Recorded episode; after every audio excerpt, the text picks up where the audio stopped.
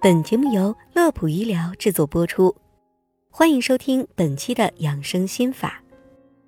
大部分人在夏天都尝过中暑的滋味，头晕、头痛、浑身乏力等一系列所带来的症状让人难受不已，给我们留下了极深的印象。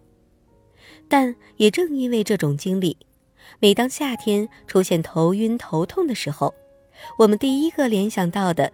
就是自己是不是中暑了？其实，除了中暑以外，许多疾病都会导致头晕头痛。本期我们就来给大家具体讲一下，哪些疾病会导致头晕头痛，以及该如何正确处理。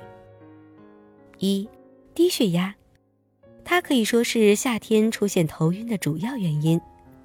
夏天出汗多，身体内的水分。自然也丢失的多，而且受外界气温影响，人体体表血管扩张，血管床容积增大，进一步加重了人体液体量的相对不足，从而导致低血压的出现。低血压时的头晕常伴有眼黑、四肢无力、冷汗、心悸等症状，严重者甚至会导致晕厥或休克。建议出现头晕时测量一下血压，如果血压低于九十六十毫米汞柱，要立即卧床休息，并补充水分。如情况持续不好转，应前往医院进行治疗。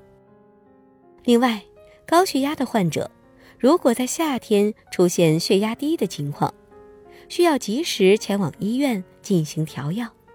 切不可私自停药或更换药物。二、低血糖，低血糖引发的头晕一般多见于糖尿病患者，比如胰岛素用多，又或是没有按时吃饭。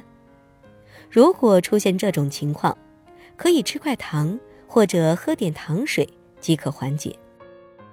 低血糖的症状通常表现为头晕、出汗。饥饿、心慌等，严重者还会出现躁动、易怒，甚至昏迷等症状。值得一提的是，正常人如果不按时吃饭的话，也会出现低血糖。因此，为了自己的身体健康，还是请大家按时干饭。三、脑血管病，此类患者多为五十岁以上人群，症状通常表现为头晕。头痛、短暂性肢体麻木、无力等，脑血管病大多发病较急，需要引起我们的足够重视。如确诊为此类疾病，需及时进行治疗。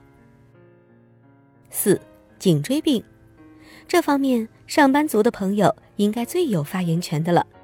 它常常是由于我们长期伏案办公所造成的颈椎增生、变形。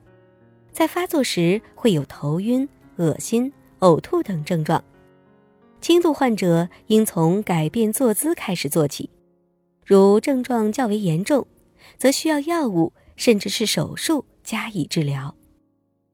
五、贫血，大家都知道贫血可以引发头晕，一般为缺铁性贫血，我们可以食用一些猪肝、豆腐。